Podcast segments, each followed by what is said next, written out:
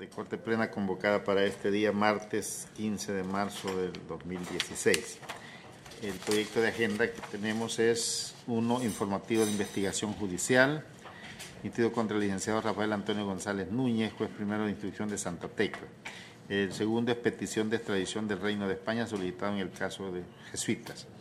Tercero, criterios para seleccionar a funcionarios para investigar patrimonios a través de la sección de probidad. Cuarto, informativo de investigación profesional, son tres casos. Eh, quinto, levantamiento de gestión practicada a la señora jueza del juzgado, jueza A, del juzgado especializado de instrucción de San Salvador. El punto sexto, instrucción instructivo de evaluación del desempeño del personal del área jurisdiccional del órgano judicial. Punto séptimo, proyecto de acuerdo de corte plena para regular la forma de suplir las ausencias del magistrado presidente en las cámaras de segunda instancia que ejercen funciones de unidades técnicas regionales. El punto octavo es informes. Eso es el, el proyecto de agenda que ha sido presentado. no hay ninguna intervención. Si no la hubiere, pues los que estén de acuerdo en aprobar la agenda, a favor votar.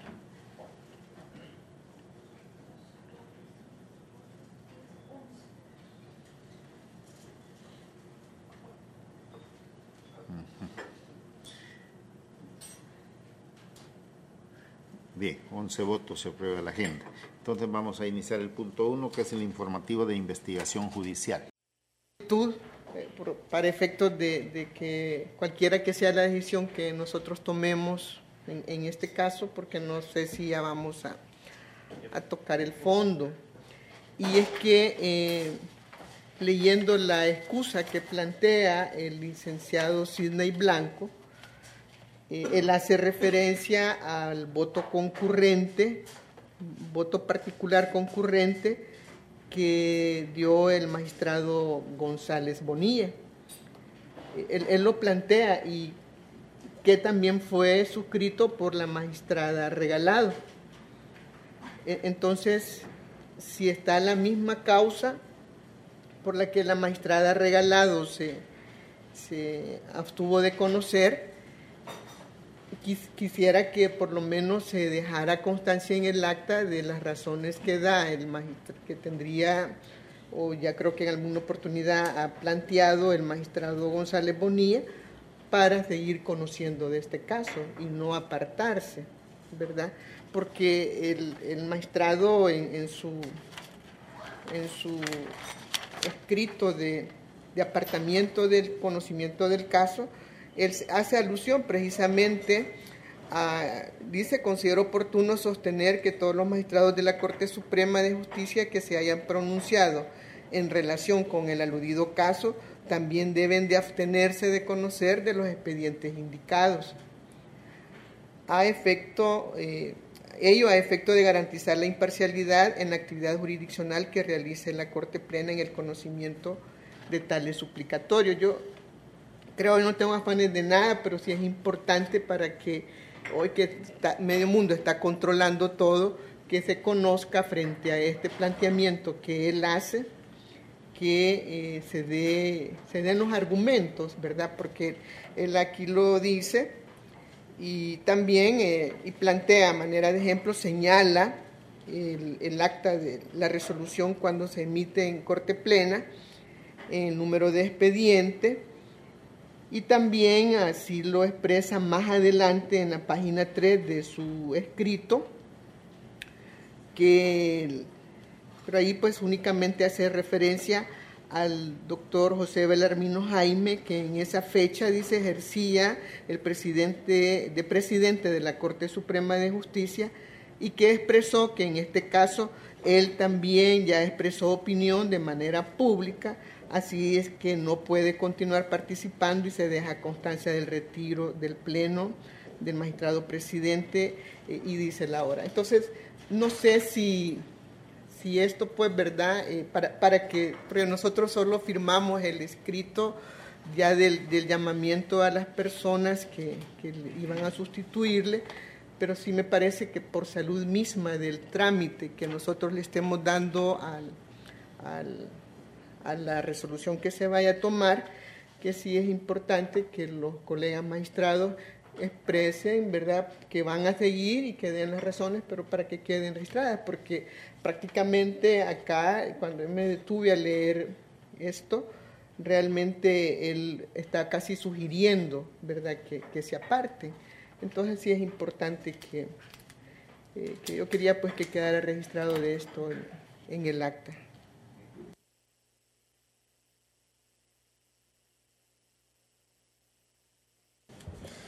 Bueno, en primer lugar yo quiero expresar que el hecho de excusarse es una situación personal y particular de cada uno de los que está conociendo. No creo que ningún magistrado tenga la potestad de decirle a alguien, mira, excusate ni mucho menos. No conozco yo hasta este momento eh, que haya alguna reforma en el Código Procesal Civil como para que otro magistrado me venga a decir a mí, mira, tenés que excusarte. Eso, en primer lugar, creo que que tal vez es un exceso de quienes pretenden excusarlo a uno del conocimiento de un caso. Sobre todo en este caso que lo que se va a conocer es la petición de extradición. Yo nunca he manifestado absolutamente nada en lo que se refiere a la extradición. Efectivamente yo estaba en presidencia en ese momento y lo único que hice fue presidir. No dije absolutamente nada ni en favor ni en contra. Hubo en ese momento otras cosas un poco feas, un poco feas, que magistrados de esta corte estaban ya hablando con los militares e incluso asesorándoles qué es lo que tenían que hacer. Pero yo les digo francamente, eh, casi, y se lo digo con claridad eh, a Doris Luz, casi me siento ofendido que me estén diciendo eso porque eso es dudar de mi imparcialidad. Así es que yo no tengo ningún problema, yo, porque lo dijo Florentino, pero que lo dijo Sidney, me vale, señores, yo no tengo más razón para excusarme. Para, solamente reaccionar con lo que dice, no, no es ánimo de entrar en polémica, yo lo respeto mucho, doctor, y, y pues tengo muy buena impresión de su trabajo, pero sí el magistrado Blanco así lo deja entrever acá, y yo creo que sí es importante que por salud misma de esto, ¿verdad? Porque él sí lo dice, que eh, deben de abstenerse, dice, considero oportuno sostener que todos los magistrados de la Corte que hayan pronunciado en relación con el aludido caso también deben de abstenerse de conocer. Y me parece que es importante y a lo mejor nosotros debimos haber dado respuesta en la resolución de apartamiento que les dimos, contestarle al magistrado en estas afirmaciones que hizo respecto de eh, eh, la situación de los dos colegas, ¿verdad? Únicamente eso.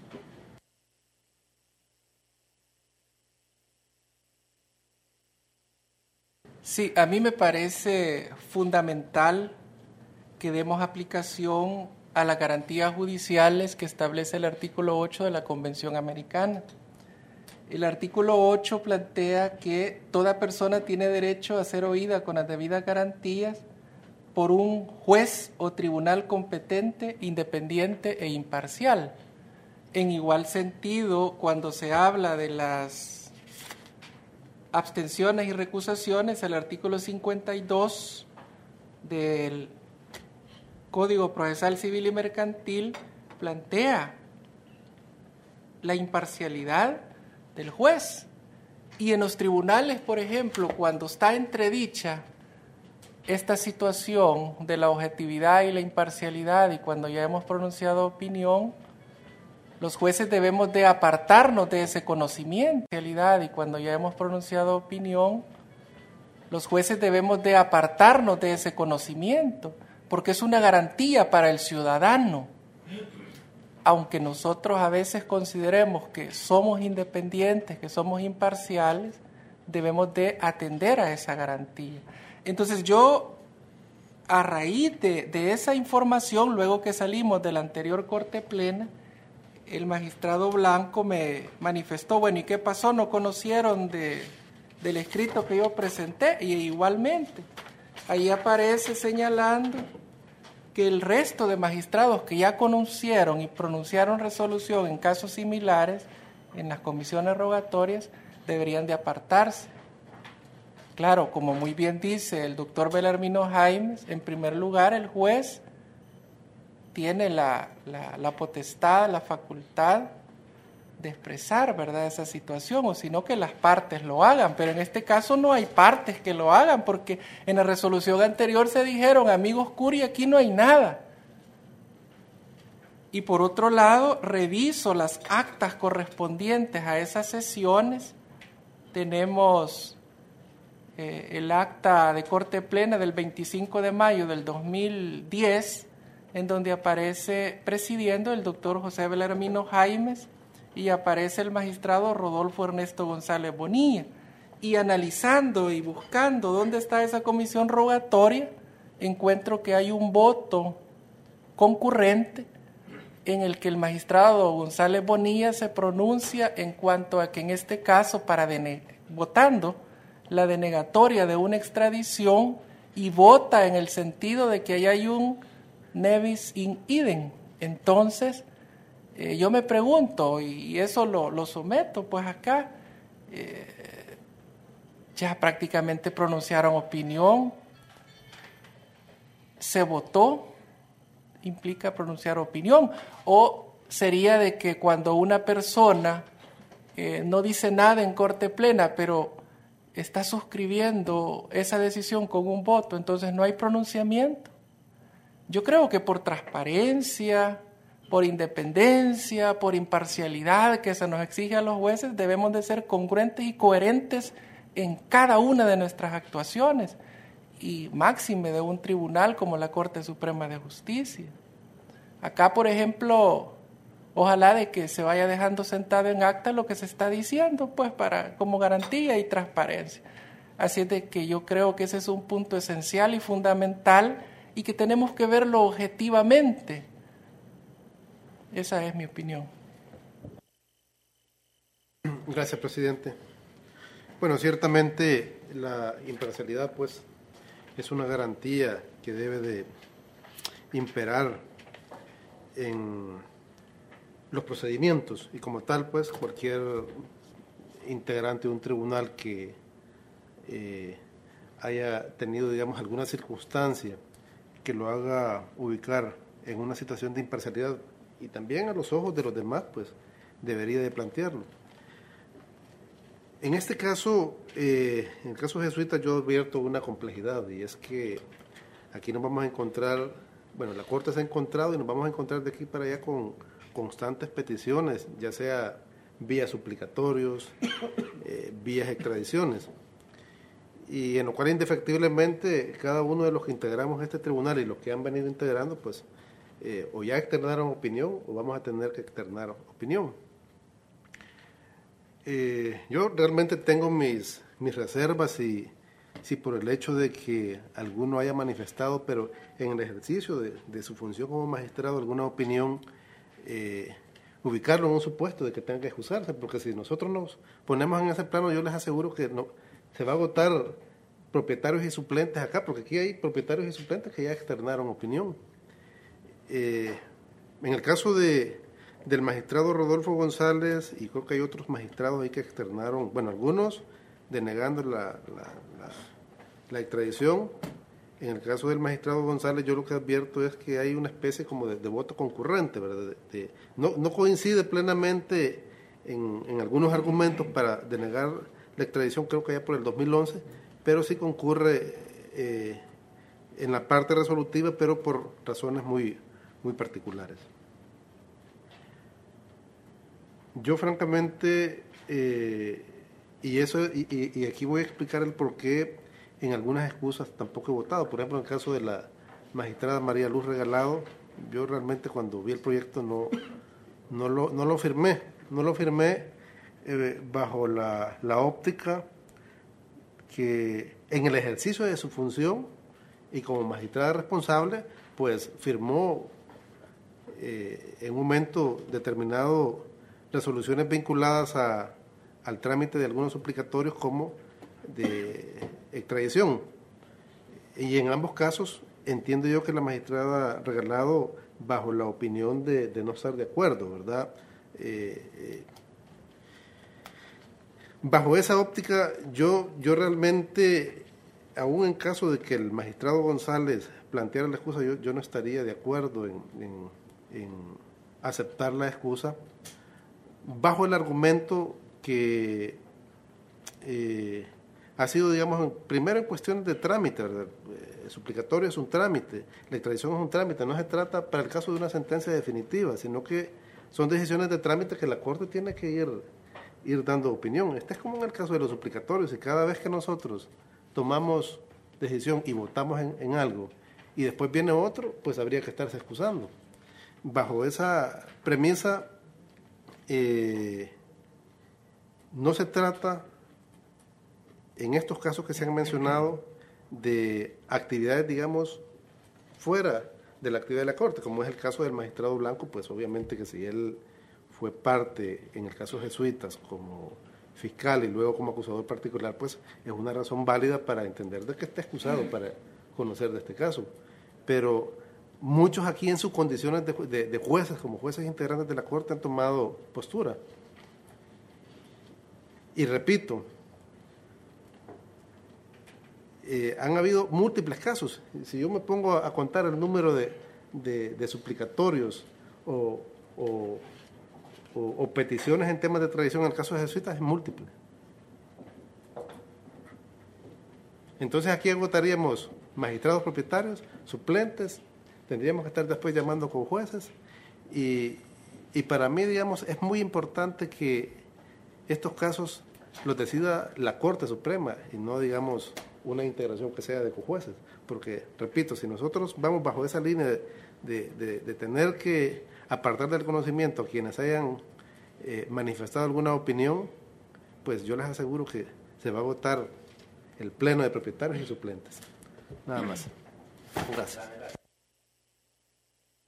Gracias. Bueno, eh, a la lectura del eh, del escrito que presenta el magistrado Blanco advierte la necesidad o la conveniencia de que eh, se excusen algunos magistrados que están presentes. Sin embargo, ya escuchamos, bueno, primero conocemos las razones por las cuales se puede recusar o se puede excusar, pero además, hemos escuchado al magistrado Jaime que advierte que eh, no, en su opinión, no existe la posibilidad de que se vulnere su independencia e imparcialidad en este caso. Yo sugeriría, porque ya eh, planteó posición el magistrado Jaime advierte que él no le es irrelevante lo que el planteamiento que se haga acá respecto a otros magistrados. Yo sugiero, a fin de que podamos avanzar, de que eh, ambos magistrados den las razones que tienen eh, para tomar una determinada decisión, es decir, si, excusarse o seguir conociendo, pero que motivadamente adviertan por qué se quedan o por qué se retiran a efecto de continuar con eh, conociendo el fondo del asunto.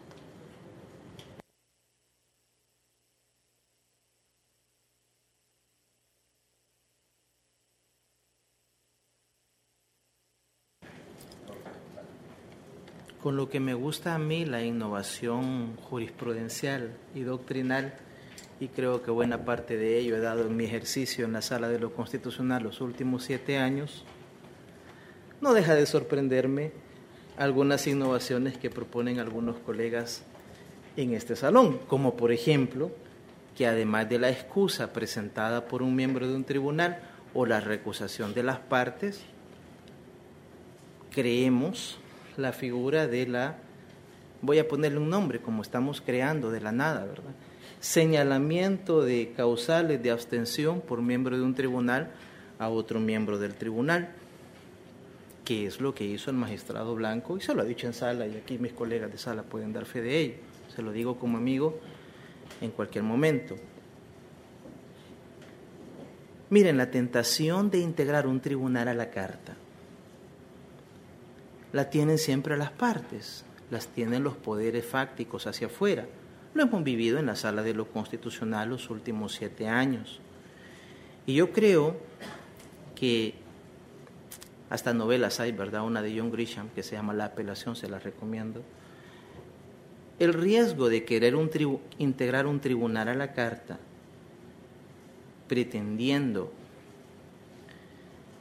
que un que una resolución vaya en determinado sentido o no, dependiendo de, dependiendo de lo que desde afuera alguien piensa que puede ser el voto de uno de los integrantes del tribunal, es un riesgo que está presente constantemente.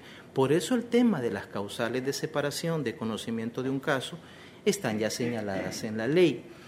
En el caso concreto y en lo que a mí se refiere, la primera vez que vino una petición del juez Eloy Velasco de la Audiencia Nacional de España fue solicitando eh, documentación que se le certificara las sentencias de inconstitucionalidad sobre la ley de amnistía de septiembre de 2000, de 2000 dos sentencias de amparo de la Sala de lo Constitucional de diciembre de 2003, la sentencia que se emitió en el entonces juzgado cuarto de lo penal de, en el 91-92, y de esa resolución es que yo hice mi voto concurrente.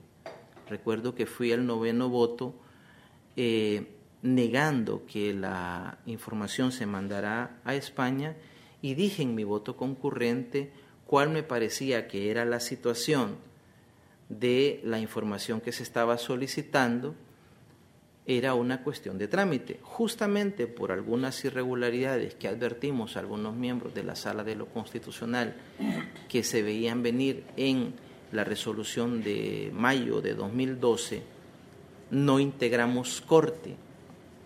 Y si me preguntan en este momento sobre mi posible contaminación con el caso en cuanto a haber sentado posición, yo no he sentado posición respecto de si procede o no la extradición porque no integré corte en mayo de 2012. Es cierto que el magistrado Blanco en su escrito de forma muy creativa hace referencia a eh, todos los que de alguna manera hayamos participado, algo así dice. Y no crean que no hemos discutido en sala que el magistrado Blanco esté integrando el tribunal que va a resolver sobre la ley de amnistía, justamente con el caso jesuitas, que es el caso de su vida, ¿verdad? Todo el mundo en este país dice Cine Blanco, acusador del caso jesuita. Entonces yo solo digo que el tema de integrar el tribunal a la carta es un riesgo al que me preocupa, lo que, que lo digan afuera, de verdad, ya sabemos que con estos temas hay todo tipo de voces, me preocupa que en este salón sostengamos eso. No tengo ningún problema y, por ejemplo, aquí no hemos discutido para nada el que el magistrado de iglesia simplemente se levantó y dijo que ha tenido una vinculación con la compañía de Jesús. Miren, si vamos a eso, yo estudié y me gradué de la Universidad Centroamericana José Simeón Cañas, recibí clase con el padre Segundo Montes, respeto intelectualmente a los padres jesuitas y doy clases en la UCA. Esa es una razón para que los que damos clases en la UCA nos retiremos hasta dónde vamos a relajar los criterios para separar del conocimiento de un caso concreto a un miembro de un tribunal. Termino diciendo, presidente y colegas, que también me he enterado, siempre uno aprende algo nuevo cada día, en esta sesión, que en cada caso el tribunal debe, un miembro del tribunal debe exponer las razones por las cuales debe conocer ese caso. Me estoy enterando de esa figura jurídica, ni siquiera se me ocurre un nombre. Entiendo que la garantía del juez natural, y algo sé de la garantía del juez natural y del debido proceso en la Constitución, implica que esté el tribunal predeterminado y todos los casos que llegan implica que lo va a conocer este tribunal. No conozco yo la figura de un juez que tenga que justificar cada uno. No lo he hecho y entonces quizá tendremos que hacerlo, presidente, con los dos mil casos que vamos a recibir este año, cada uno de los cinco miembros del tribunal explicar por qué en cada caso tenemos que sí conocer de ese caso. Entiendo que la regla es al revés las partes o uno mismo, no conozco que un, otro integrante del tribunal, señale por qué en este caso no se debe conocer.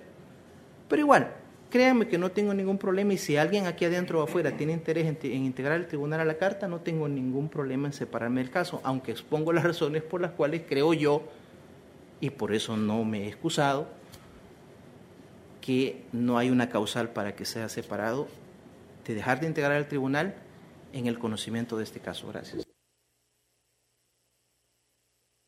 Gracias, presidente. Bueno, yo, creo que este es un tema que nos lleva a, a la necesidad de, ver cómo estamos nosotros planteando y tramitando algunas eh, decisiones, porque, eh, y eso es lo que sucede siempre, estas peticiones las hicieron justo cuando ya estaba casi el, ¿cómo se llama? El programado para en la agenda de corte plena y luego este, solo se nos circulan, nosotros no debatimos porque yo realmente no estoy pensando en un tribunal a la carta, como se dice, para nada, ¿verdad? simplemente por, porque este es un caso que medio mundo de un lado, de otro lado, van a pedir explicaciones este, y que no, este, nosotros como corte no nos percatemos de este tipo de situaciones que a lo mejor mal planteado o porque esto no debía haberse hecho así, como sea, porque también pudimos haber discutido esto. Y en la lógica que plantea el magistrado Rivera, a lo mejor nosotros no debimos haber aceptado las excusas de los colegas que se han excusado, ¿verdad? A lo mejor no debimos, pero como no, tuvimos la oportunidad de, de deliberarlo, realmente este, nosotros aquí a veces tomamos decisiones eh, bien importantes y no hay eh, per saltum, no hay posibilidades de deliberación ni registro de esas cosas. Yo creo que esto eh, realmente a mí sí me llama la atención porque en próximas oportunidades realmente uno mejor se corre el riesgo de no firmar nada porque así no vamos a avanzar. Entonces yo creo que es legítimo que se tengan los espacios porque pudimos nosotros haber, y tiene razón el magistrado González, nosotros no estamos, al menos yo no estoy recusando ni diciéndole excúsense, simplemente que, nosotros dejemos constancia porque en la, en la, resolución nuestra teníamos que dar respuesta al planteamiento de excusa que hace el, el magistrado Blanco. E, ese es el punto. Y esa fue la preocupación que a mí me da cuando leo el, escrito de, excusa. Si yo el caso de los jesuitas lo estoy estudiando, yo no sé realmente cuál va a ser el rumbo.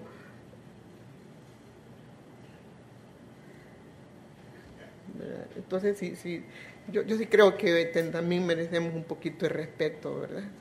Entonces, eh, e, esa es la, la, situación, no es que que haya acá alguien que quiere, que quiere un tribunal a, la medida, realmente no, ni se me ha cruzado por mi cabeza, ¿verdad? Pero sí es, importante que eh, nosotros en próximas oportunidades, uno, los colegas hagan sus peticiones justo, porque un día antes que íbamos a ver ese caso, ahí andaban circulando esto. Entonces, eh, o hay situaciones que uno dice, bueno, ¿y por qué se deja todo para última hora? Y, debimos haber resuelto esto, haberle dado la respuesta a lo que plantea el... Y, es lo que hace uno de juez cuando hacen una petición, ¿verdad? Mire, eh, en esto tiene razón, en esto no tiene razón y se dan los fundamentos.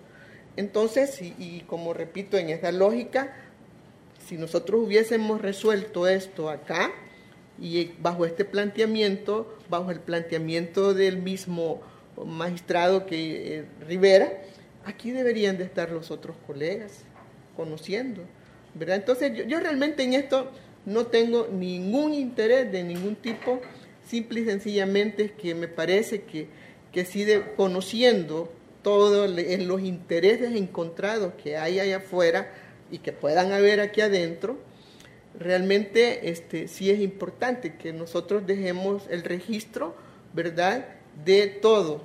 porque no dijimos nada? Porque no ser omisos. Entonces, no es en este momento decirle a los colegas, miren, retire porque no tenemos ni estamos inventando un procedimiento porque no lo hay.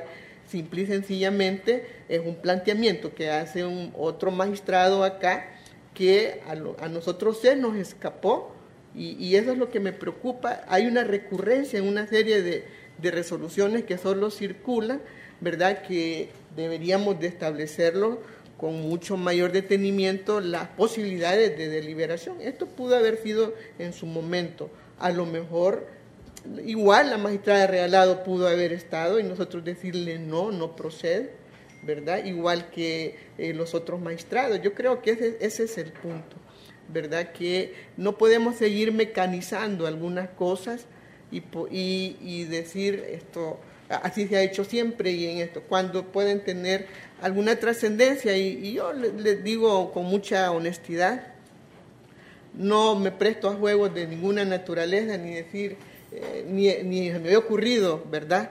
Eh, un tribunal eh, justo a la medida, a la carta, como se ha dicho, no, no es ese el punto, ni entrar en debates que más nos desgastan, pero sí me parece que el transparentar las cosas, nuestras propias decisiones, sí es bien importante y que también a futuro colegas que se atrevan a hacer este tipo de cosas, que lo planteen como deben de ser y que se deliberen de manera oportuna.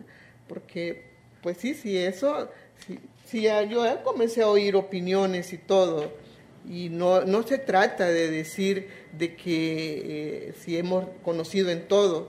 A mí sí me preocupa el tema de, de la imparcialidad objetiva, porque es eso acá imparcialidad objetiva no es imparcialidad subjetiva, sino es la, imparcialidad objetiva de la que a todos los jueces y juezas se nos exige, ¿verdad? Como un deber ético y, como, y es una garantía también para el ciudadano que nuestras decisiones judiciales sean, están investidos de, funcionarios, ¿verdad? Imparciales e independientes.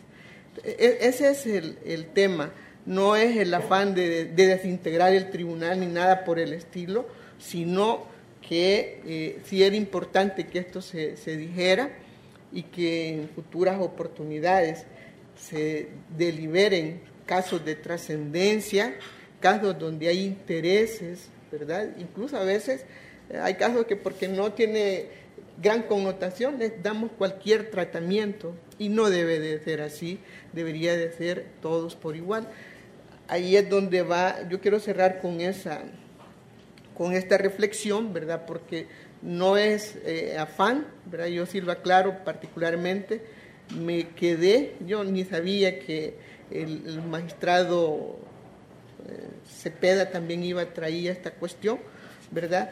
Pero realmente a mí sí me llamó la atención cuando comencé a informarme de todo el caso, conocer los votos recurrentes y todo pero este, cuando advierto esto, sí dije yo, nosotros no discutimos nada de esto porque hay que darle respuesta y la resolución en la que nosotros dimos, no dimos respuesta a esto, ¿verdad? Y porque pudo haber salido, insisto, el planteamiento del mismo magistrado Rivera y, y habernos tener un convencimiento y, la justificación necesaria para que se quedara el tribunal como estaba, ¿verdad? Entonces, esa es la, el propósito, ¿verdad?, de esto no es eh, el afán de decir, yo, quiero un tribunal diferente, no, ¿verdad? A mí me da igual lo que, eh, ojalá se tome la mejor decisión y todos con la libertad de tomar la mejor decisión que, que debemos de proveer en este caso. Solo una cuestión y brevemente.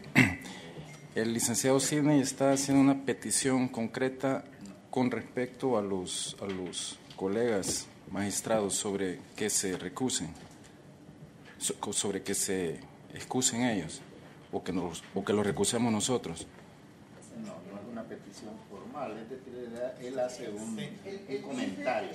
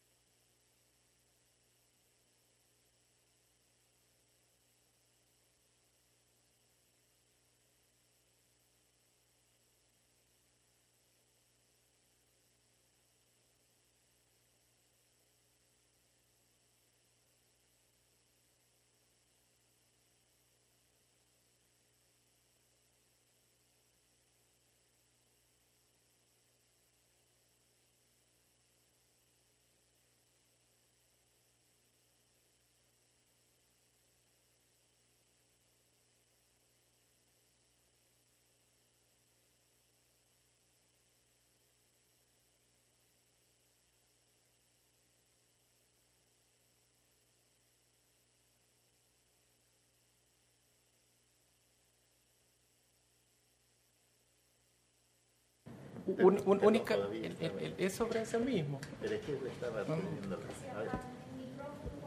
Únicamente el agregado que tiene, bueno, hay una petición concreta.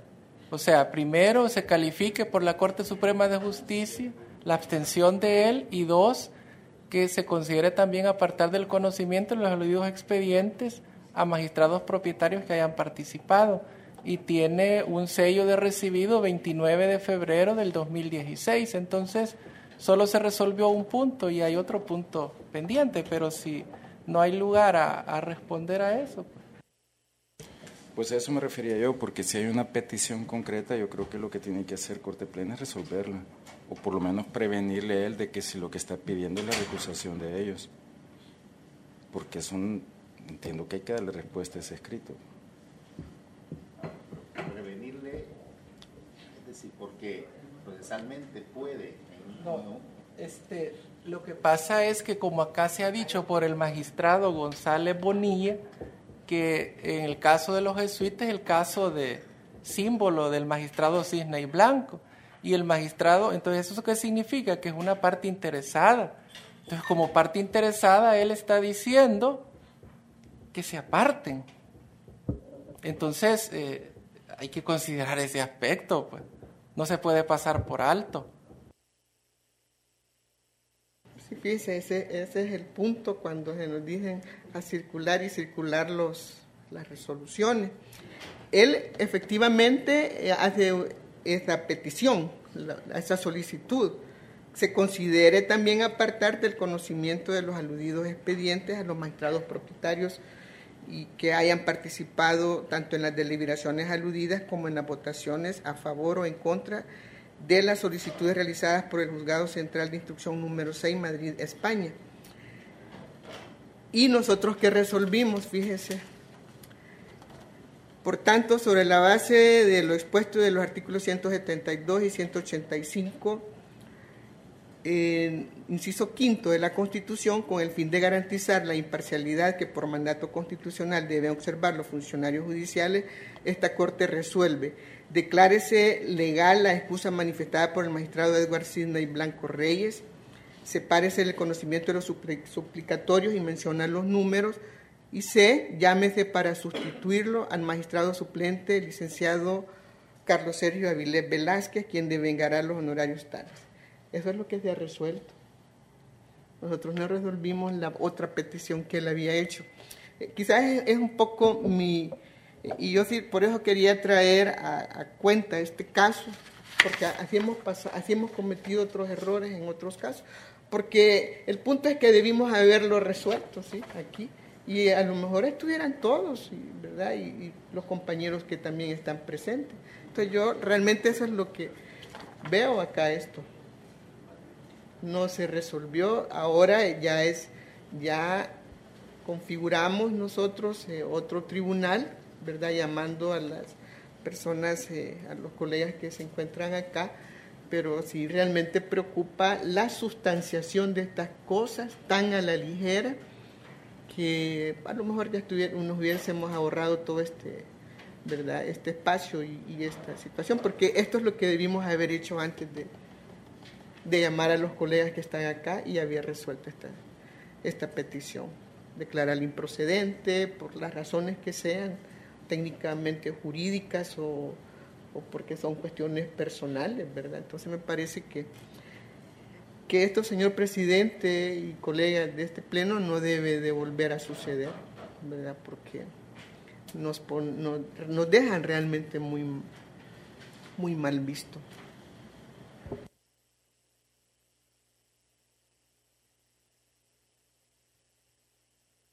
Insisto, es un punto que está omiso ahorita y yo creo que al final hay que darle respuesta.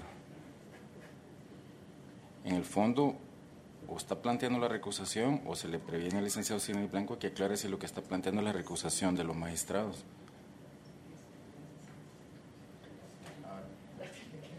¿En qué condición estaría eh, eh, la recusación? Ya estaba aquí el magistrado Rogel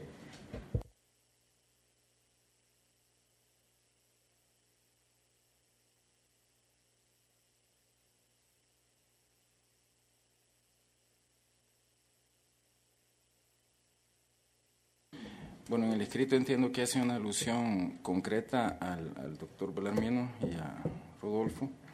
En tanto, anteriormente Rodolfo este, emitió un voto concurrente pronunciándose sobre la improcedencia de la extradición y que el doctor Belarmino en algún momento este, conoció del caso también, aunque ya explicó las, las circunstancias bajo las cuales actuó ahí, pero el punto es que hay una petición concreta y yo creo que se tiene que resolver en el sentido que, pues sí, que,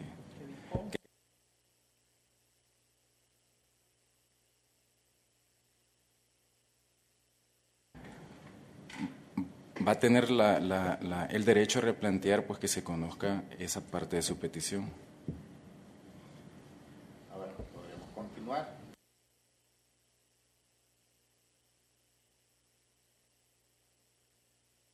Realmente a mí me preocupa porque darle, eh, aquí estaríamos inventando un procedimiento, ¿verdad? Yo creo que a lo mejor es dar las razones, ampliar la resolución donde llamamos a los colegas y ampliar para dar respuesta porque los colegas van a seguir conociendo y ya, para, para resolverlo, porque este, para entrar a deliberar si es parte interesada, quién es parte interesada, yo creo que nos va a ajustar el tiempo en el que tenemos que dictar resolución también. Estamos contra el tiempo, pero eh, realmente es, penoso y lamentable que, caemos nosotros en ese juego de nuestras propias decisiones y no tener la debida eh, diligencia de decidir este tipo de situaciones que, que debimos haberlas resuelto el día en que eh, se presentó y debimos haberlo decidido.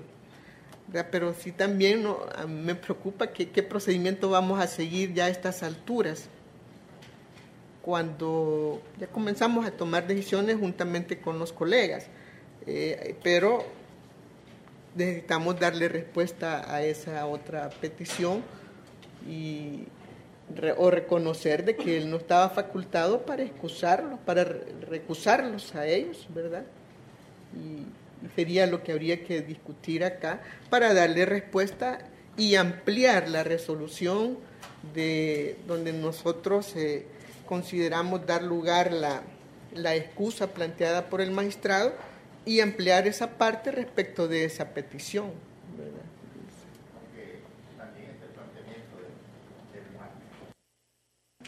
del magistrado Rivera Márquez, donde hablaba pues, de que no se debe haber aceptado en ningún momento pues, apartarse del caso a, nadie, Es decir, pero esa parte entiendo que sí ya está resuelta, ¿verdad? Eso sí ya está resuelto.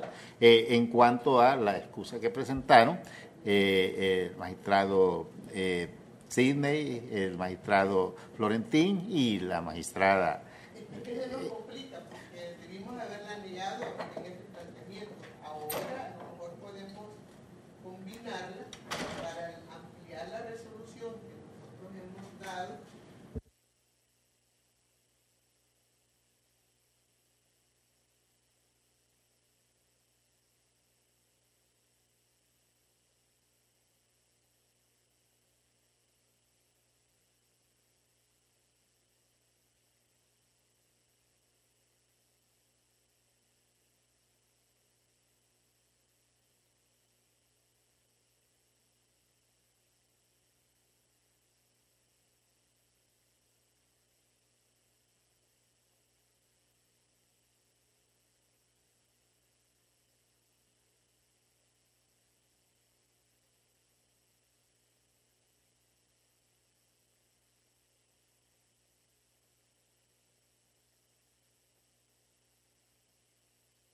ampliar, porque no le veo la fecha aquí, eh, la, resolución que nosotros proveímos considerando al lugar la excusa de, planteada por el magistrado y ampliar la resolución respecto de la, de la segunda parte de la petición que él ha hecho.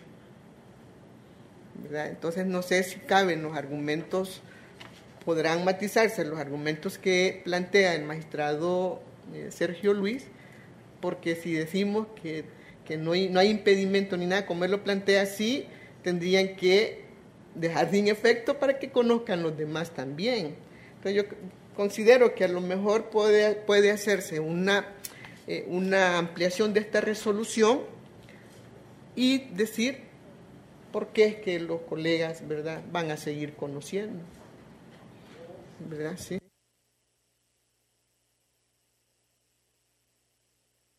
Gracias, presidente. Yo realmente eh, tengo mis reservas si la Corte tendrá competencia para empezar a examinar si, si algunos magistrados que ya virtieron postura en algunos casos eh, deben ser separados o no. dos vías existen para que un, tribunal se pronuncie sobre una excusa o una recusación. o las partes lo plantean o el integrante del tribunal lo plantea, pero yo no, no encuentro, digamos, eh, alguna vía para que esta Corte tenga competencia para pronunciarse si, si, en el sentido si algún integrante debe de conocer o no debe de conocer. Eh, bajo la óptica que otro integrante le diga al Pleno, mire, eh, el Pleno debe de pronunciarse. Yo, yo más bien advierto que la Corte no tiene competencia para abocarse y determinar si hay que separarlo, ¿no? Porque al final de cuentas, en este caso, si, si partiéramos del supuesto de que hay que revisar la, la petición del magistrado blanco, eso puede derivar en dos, en dos efectos. La Corte dice, procede la excusa y hay que separarlo. Yo creo que no me va a entender. El punto aquí es que tendríamos que responderle hay que ampliar la resolución de la excusa, bien diciendo que no procede lo que él pretende respecto de los otros colegas, precisamente porque no hay procedimiento, él no ha justificado si es parte interesada o todo ese tipo de cosas, ¿verdad? Yo creo que a lo mejor eso puede ser la solución para que no se quede sin respuesta la petición que él ha hecho, o bien se entra a otro tipo de análisis, ¿verdad? Entonces, esa es la, situación y, yo sí, sí pediría que la presidencia de la Corte tome las providencias necesarias para que se, tener mayor diligencia en, este tipo de, de sustanciación de peticiones que se hacen al Pleno. Casi todo se mecaniza y de manera automática y nosotros de manera automática nos pasan cantidades de cosas y firmamos y firmamos y firmamos. Pero sí me parece que, hay que tener la debida diligencia en esto. Así que esa es la, eh, la opinión, lo que en este momento pues creo para que avanzar, pero sí era eh, a mi juicio pues importante que, que también, eh, ya conociendo bien al detalle la, la petición del magistrado, que hay que responderle, pues tiene derecho a que se le responda dándole o no dándole la razón, porque no podemos nosotros estar inventando acá, si eh, los colegas por sí mismos no lo hacen, nosotros también decirlo. Y, o a lo mejor, bajo ese argumento, también decirles, no, ustedes deben de seguir continuando, eh, deben de continuar conociendo, como ya lo hemos hecho en algunos casos, ¿verdad? Que hay excusas que hemos conocido y hemos dicho, ¿no? que siga conociendo el colega, la colega. Así que es lo que en este momento a mí se me considero que podría eh, proponerse para solucionar.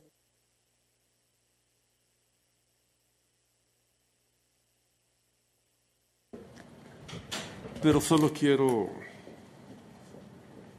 expresar algunas ideas en relación con esta cuestión que presentó el magistrado Sidney. Miren, creo que alguien ya lo dijo. Para él el caso jesuita le cambió la vida. Primero fue fiscal. Segundo, después acusador particular. Después viajó a España como testigo a la Audiencia Nacional a decir esto. Luego los jesuitas lo tuvieron empleado en una universidad de los Estados Unidos. Pero eso le ha eh, a él de algún modo eh, proyectado su vida de una manera diferente. Por eso lo que dijo Rodolfo, sí, yo creo que él estaba pretendiendo un tribunal a la medida. Un tribunal a la medida. Eh, fíjense ustedes que en el caso de la ley de amnistía, donde el caso jesuita es el, el caso más importante, ahí no se excusa, porque dice que no tiene razón para excusarse cuando esto prácticamente a lo que va es a, lo mismo, pues. Entonces yo sí creo que esto, eh, la pretensión de él era tener un tribunal a medida. Y por otro lado, yo le quisiera decir a Doris Luz, eh, cuando plantee una cosa de esta, primero lea usted lo que pasó en el, acta, el acta de cuando se conoció el caso de extradición. Yo absolutamente no expresé nada, simplemente me limité a dirigir la sesión. No voté, no, no, no creo, no veo cuál es el motivo para que se pudiera estar diciendo de que no puedo conocer de esto. Lo único, como les digo, es eh, que este caso jesuita, pues para Sidney lo, lo, hizo diferente. Si no hubiera sido este caso, no sería el Sidney que es ahora. Yo entiendo que él tiene agradecimiento con los señores jesuitas, pues cosa personal de él, pues eh, yo en eso no me meto, pero sí creo que estaba pretendiendo hacer un tribunal a la medida y eso eh, ya en sala incluso ha habido pues alguna discusión de esto. Yo le he dicho a él también que él tenía que excusarse, pues si está pretendiendo que nosotros nos excusemos en este caso, él, que sí tiene un verdadero interés, ya aquí el compañero ya dijo que es parte, que es parte.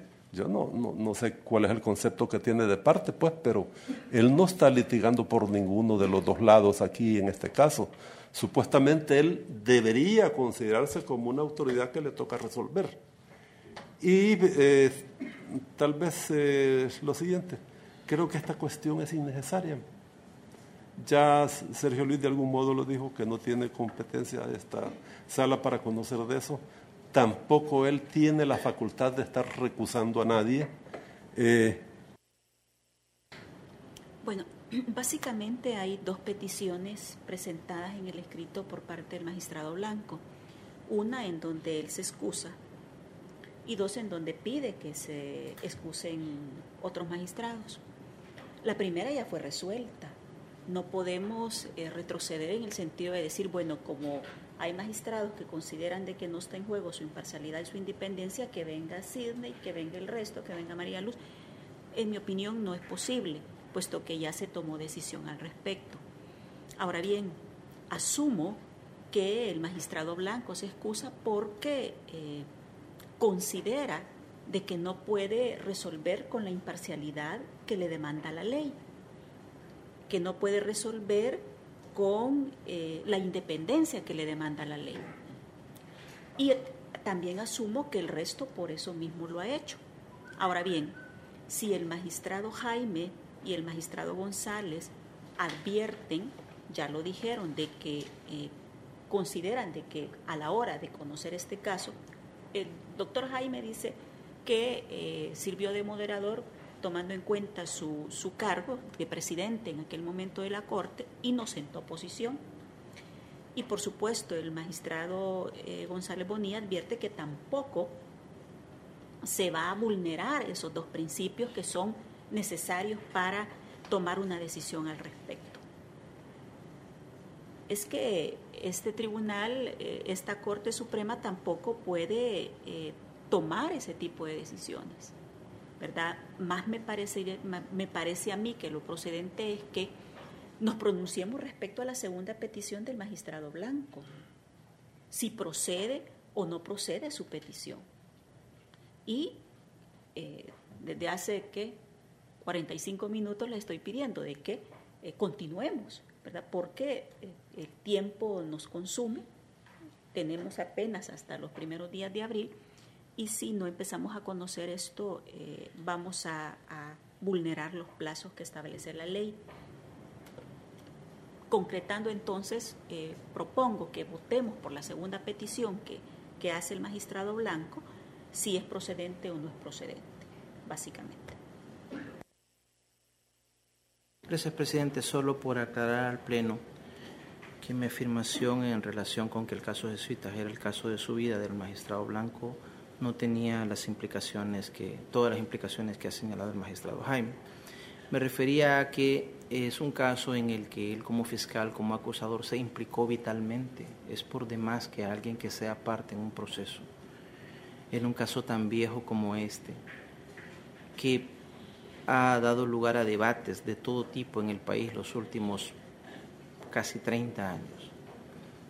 Eh, un actor protagónico que en la opinión pública está clarísimamente vinculado con el caso es el magistrado Cine Blanco. A eso me refería con que es el caso de su vida en el sentido que es el caso en el que seguramente como fiscal y como acusador particular conoció de muchos casos, pero creo que este es el caso en el que se implicó vitalmente más, mucho más. Y bueno, en el caso concreto del asunto que tenemos sobre la mesa para conocer, es la petición de extradición que solicita el juez Eloy Velasco en un procedimiento ante la Audiencia Nacional de España en que el magistrado Blanco compareció como testigo. Eso para mí es una razón suficientemente fuerte como para que se separe. No lo que no sé en realidad las razones del magistrado Iglesias o como les decía un poco llevando el razonamiento hasta el absurdo de que porque eh, uno estudió en el Externado San José o en, la, o en la UCA o porque da clases o porque he leído algún libro de Segundo Monte, vaya, me voy a separar del caso. Eh, estoy llevando el razonamiento al absurdo, pero creo que hay que tener mucho cuidado con el código, si no lo he leído mal, dice que una razón razonable y comprobable. No la simple transparencia de la que ha hablado el magistrado Rogel o la, o la imparcialidad, eh, faltaría más que conozcamos de un caso comprometiendo la imparcialidad de alguno de los integrantes del tribunal. Me refiero y, creí necesario, presidente, hacer esa aclaración. Muchas gracias. Solamente para, ir cerrando, insistir en, la propuesta, ¿verdad? Eh, yo efectivamente leí el acta, ¿verdad? Porque, como lo dice el magistrado eh, Jaime, yo la leí y efectivamente aparece lo que él expresa. Sin embargo, yo, yo di lectura a lo que el magistrado aquí plantea, ¿verdad? Entonces, y esa es la, situación que creo que me motivó a mí a hacer el planteamiento aquí en esta corte. Eh, yo creo que ya eh, este, está discutido y mejor que se tome decisión respecto de ampliar la respuesta, que se amplíe la respuesta para el magistrado blanco en, los términos que aquí se, se ha vertido, a efecto de que cubramos esa parte ante cualquier demanda o el medio mundo esté interesado y que nosotros hemos sido omisos en no responder esa petición, atender si él es parte interesada o si no lo es. Este, el otro punto, el procedimiento, no, eh, no, tenemos una ley que, que, precisamente faculte este tipo de, peticiones o que las sustente y, y hacer una una ampliación de la resolución que se tomó en el respecto de apartar al magistrado blanco y, darle respuesta a su segunda petición. Es lo que yo propondría para efectos de que continuemos con, con la discusión.